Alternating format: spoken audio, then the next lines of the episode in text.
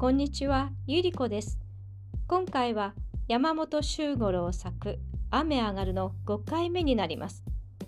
浪人になってしまった伊兵衛の苦労、その妻おたよの苦労、まあ、お聞きください。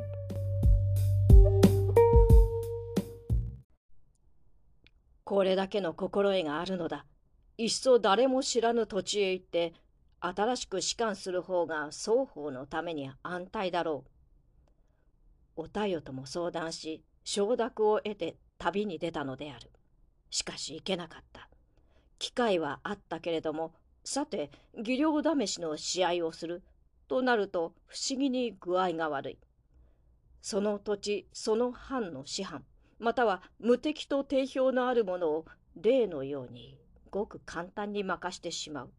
するとあまりのあっけなさにお座がしらけてなんとなく感情がこじれたようになり腕前は褒められるが士官の話はまとまらないという結果になった。こんなはずはない。これだけの実力があるのにどこが悪いのだろう。彼は反省もし熟慮もし悩みもした。二度か三度はうまくいったこともある。だがそうなるとまた別の故障が起こった。自分に負けて職を失う相手が気の毒になるとか相手に泣き言を言われる。事実どうか士官を辞退してもらいたい。自分が今失職すると妻子を路頭に迷わせなければならないからと愛想されたこともある。といった具合でそうなると彼としては恐縮し並行しこちらから誤って身を退くということになるのであった。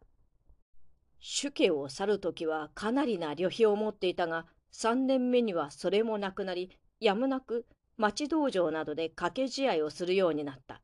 これは断然うまくいった。向こうが応じてくれさえすれば間違いなく勝つし時には莫大な金になることもあった。しかしやがて妻に気づかれ泣いていさめられ今度は絶対にしないという誓いをさせられたのである。威風までもない。たちまち窮迫した。私も手内職ぐらいいたしますからどうか焦らずに時節をお待ち遊ばせ。おたよはそう言い始めた。彼女は950石の純老職の家に生まれ豊かにのびのびと育った。それが慣れない放浪の旅の苦労で体も弱りすっかりやつれてしまった。伊兵衛はその姿を見るだけでも息が詰まりそうになる。身もだえをしたいほど哀れになるので内職などと聞くと震え上がって拒絶した。とんでもない。それだけは誤って代わりに彼自身が一文商いを考えた。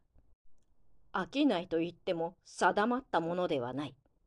やじろべえとか飛びうさぎとか竹とんぼ紙鉄砲笛などごく単純な玩具を自分で作ったのや季節と場所によっては小舟やカニカエルなどという生き物を取ってもっぱら小さな子供相手に売るのである。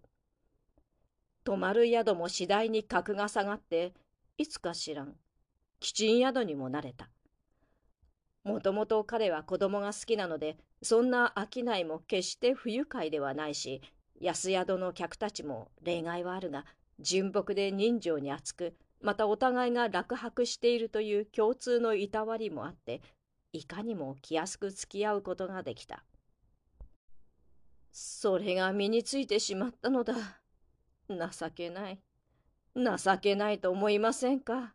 伊兵衛氏。彼はべそをかきため息をした気がつくと松林の中に立ち止まったままでしきりに傘を雨だれが叩いていた。もうそろそろ本気にならなければいくらなんでもおたよがかわいそうじゃないかおたよがどんな気持ちでいるかということを考えたらそうでしょう？そうだろう？伊兵衛。彼はふと脇の方へ振り向いた。そっちの方で人声がし始めたからである。見ると松林のすぐ向こうの草原に四五人の侍たちが集まって何か話していた。見逃さをいて釣り竿を持ってこんなところにぼんやり佇んでいる格好を見つかったら恥ずかしい。急いで歩き出そうとしたが、そこでまた振り返った。何か険悪な声がしたと思ったら、侍たちがぎらりぎらりと刀を抜いたのである。ああ、いけない。伊兵衛はびっくりした。そしてそれが一人の若者を五人が取り巻いているのだとわかると、我知らず釣り道具を投げ出し、松林の中からそっちへ駆け出していった。おやめなさいやめてください彼はそう叫びながら手を振った。